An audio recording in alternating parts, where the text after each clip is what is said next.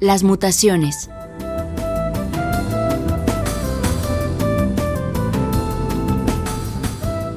Cuando las células se dividen, las células resultantes tienen la misma información genética. Sin embargo, en ciertas ocasiones ocurre una mutación, es decir, un cambio permanente en el material genético que pasa de una generación celular a la siguiente. Mutación somática. Si la mutación afecta a las células reproductoras, el cambio genético puede pasar de los padres a la progenie. Mutación gamética. Las mutaciones explican la variación alélica que se ejemplificó al analizar las leyes de Mendel con la presencia de plantas de chícharo con fenotipo de tallos altos y bajos o de semillas rugosas y lisas. No siempre se aprecian los cambios fenotípicos producto de las mutaciones. Por ejemplo, ciertos cambios genéticos se apreciarán solo si determinadas sustancias están presentes en las células. La enzima glucosa 6 deshidrogenasa que normalmente está presente en muchas de las células de nuestro organismo, debido a una mutación, se puede presentar en niveles extremadamente bajos. Su presencia solo se apreciará por la ruptura de los eritrocitos de un individuo que tenga la mutación y que esté bajo los efectos de la primaquina, que es un medicamento contra la malaria. Las mutaciones pueden ser benéficas, nocivas o neutras. Los efectos positivos de la mutación se reflejan en los cambios que se presentan en las poblaciones y que les permiten adaptarse a las modificaciones del medio. Este tipo de mutación es la base de la evolución. Las mutaciones nocivas impiden que los genes desempeñen su función de manera adecuada. Puesto que las mutaciones pueden ser extremadamente dañinas al punto de poner en peligro la integridad del material hereditario, los organismos han desarrollado diversos mecanismos para reparar los errores. Las mutaciones pueden dividirse en 1. Mutaciones puntuales o mutaciones por sustitución de bases. 2. Mutaciones cromosómicas. 3. Mutaciones genómicas. Las del primer tipo, mutaciones puntuales, en las que se reemplaza un nucleótido por otro, se dividen en transiciones cuando una pirimidina se cambia por otra pirimidina o una purina por otra purina, y en transversiones que se caracterizan porque un par de bases simplemente cambian su posición de manera transversal. Además de estas, se pueden agregar o quitar secuencias cortas de nucleótidos, denominándose inserciones o deleciones, respectivamente. Las mutaciones puntuales tienen diversos efectos sobre el tipo de aminoácidos que forman la cadena de polipéptidos. Las mutaciones silenciosas no alteran la secuencia de los aminoácidos, a pesar de que la secuencia de bases está modificada, debido a la existencia de un código genético redundante pero no ambiguo llamado código degenerado. Las mutaciones pueden afectar a ciertas bases del codón sin que el aminoácido cambie. En las mutaciones cambio de sentido, una mutación provoca el cambio de un aminoácido por otro. Así, la cadena beta de la hemoglobina, que en su posición 6 normalmente tiene ácido glutámico, en la mutación que causa la anemia falciforme, aparece una valina. Dado que hay un cambio de un aminoácido polar por un hidrofóbico, la conformación de la proteína cambia, de tal modo que provoca el aglutinamiento de las moléculas de hemoglobina con la consecuente deformación de los eritrocitos. Las mutaciones sin sentido involucran la inserción de un codón de terminación en lugar de un codón normal. Por esta causa, la síntesis del polipéptido se trunca, debido a la presencia inapropiada del terminador. No todas las mutaciones puntuales se refieren a sustituciones de bases. Las inserciones y deleciones, al insertar o quitar una base en cualquier punto de la secuencia del gen, cambian totalmente la disposición de los codones y por lo tanto el tipo de aminoácidos que se integrarán al polipéptido. Estas mutaciones, que pueden ser muy graves, se denominan de cambio de fase o de cambio de marco de lectura. Las mutaciones cromosómicas alteran la estructura de un cromosoma y por lo tanto afectan a más de un gen. La modificación de la estructura cromosómica se realiza de dos maneras. El material cromosómico puede aumentarse o disminuirse de manera significativa dentro de un mismo cromosoma, duplicaciones y deleciones. O bien, el material genético puede reorganizarse sin modificar la cantidad total de material genético, inversiones y translocaciones. La deleción o deficiencia se realiza cuando un segmento del cromosoma desaparece y por consiguiente varios genes son los afectados, mientras que la duplicación ocurre cuando una sección del cromosoma se repite a lo largo del mismo. Las consecuencias de las deleciones dependen del tamaño del fragmento suprimido y si los genes afectados son necesarios para el desarrollo del organismo. En los humanos, la enfermedad Cri du chat, maullido de gato, caracterizada por retraso mental, anomalías faciales y sonidos que recuerdan el maullido de un gato, es causada por la supresión de un segmento del brazo corto del cromosoma número 5. Las duplicaciones o segmentos repetidos de un cromosoma tienden a ser menos nocivas que las deficiencias. Sin embargo, existen algunos problemas relacionados con pequeñas duplicaciones, como la enfermedad de Charcot-Marie-Tooth, neuropatía caracterizada por adormecimiento de manos y pies. Además de su innegable interés médico, las duplicaciones tienen un importante papel en la evolución de los genes y, por lo tanto, de las proteínas. La copia de un gen puede mutar y adquirir nuevas funciones a través del tiempo. Los genes relacionados de esta manera tienen una secuencia de aminoácidos muy similar, como en el caso de los que codifican para tripsina y pepsina o los que dan origen a hemoglobina y mioglobina. La existencia de las familias de genes también puede ser explicada por el mismo fenómeno. Grupos contiguos de genes con pequeñas mutaciones cuyos productos efectúan la misma función. Por ejemplo, los genes que codifican para los diferentes tipos de hemoglobinas humanas. Las inversiones son otro tipo de mutación cromosómica en las que tramos de DNA giran 180 grados. Este tipo de mutación no implica pérdida de información, sino una simple reorganización de la misma. Para entender las consecuencias de las inversiones, se debe recordar que durante la meiosis, las cromátidas de cromosomas homólogos normalmente se entrecruzan para promover una gran cantidad de diversidad genética.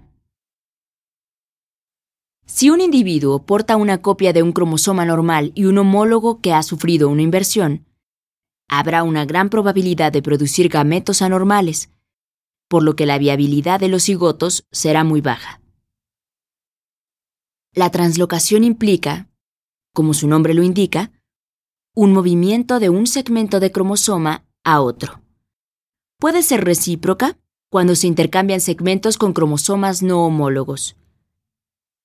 Este tipo de mutación, al igual que la inversión, no implica pérdida o ganancia de material genético sino únicamente una reorganización, y normalmente no tiene efecto sobre el fenotipo.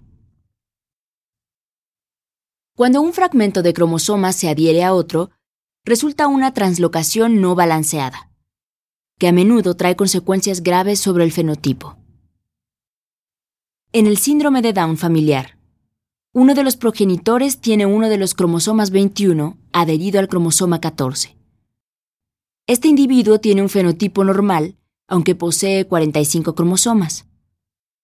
Cuando ocurre la meiosis, una cuarta parte de sus gametos posee dos cromosomas 21, uno normal y el otro adherido al cromosoma 14. Cuando este gameto es fecundado, el resultado será un cigoto con 46 cromosomas, pero con tres copias del cromosoma 21, dos copias normales del cromosoma y una gran parte del otro adherido al cromosoma 14. Esto produce un desequilibrio genético que conduce a los cambios fenotípicos característicos del síndrome de Down común. Las mutaciones genómicas se refieren a variaciones en el número de los cromosomas. Esta variación se refiere a modificaciones que alteran a todo un juego de cromosomas o a la modificación en el número de un cromosoma particular. Los organismos eucariotas presentan normalmente uno o varios juegos de cromosomas. Normalmente las especies eucariotas tienen dos juegos de cromosomas, por lo que se denominan diploides. Si un organismo presenta tres juegos de más, se denomina triploide o poliploide si posee tres o más juegos. Los genetistas usan la letra N para representar un juego de cromosomas. Por lo tanto, 2N significa diploide, 3N se refiere a un organismo triploide y así sucesivamente. La condición poliploide es muy común en plantas, pero es poco frecuente en animales. Sin embargo, es relativamente común en lagartijas, anfibios y peces. Los organismos normalmente diploides pueden tener células con diferente grado de poliploidía.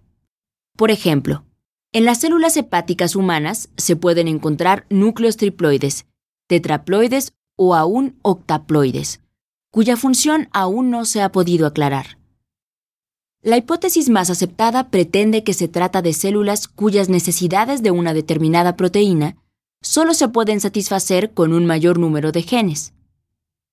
El ejemplo clásico de poliploidía se presenta en las glándulas salivales de la mosca de la fruta Drosophila melanogaster, que sufre varios ciclos de duplicación de DNA sin división de citoplasma, dando lugar a los cromosomas politénicos, que están formados por las múltiples hebras de DNA dispuestas paralelamente. Este tipo de cromosomas ha sido de gran importancia para el estudio de la organización y funcionamiento de los cromosomas interfásicos.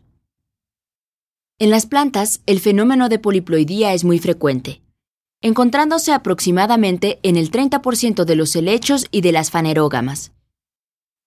En la agricultura, su importancia ha sido enorme, pues casi todos los granos y frutos que se consumen son más grandes y resistentes debido a su condición de poliploidía. Igualmente, los floricultores toman ventajas de este fenómeno, pues las flores obtenidas son más grandes que sus originales diploides. Sin embargo, las plantas poliploides, que poseen un número impar de juegos de cromosomas, son usualmente estériles, puesto que no pueden producir gametos normales debido a la presencia de un número desigual de cromosomas. Por ejemplo, ciertos tipos de manzanas, algunas especies de patatas, las bananas cultivadas, los melones sin semillas y otras plantas más, son triploides y se propagan asexualmente. El segundo tipo de mutación genómica, la aneuploidía, se refiere a la variación en el número de un cromosoma particular.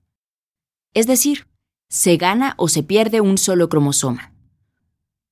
Un organismo diploide que presenta aneuploidía puede poseer tres copias de un cromosoma particular en lugar de dos.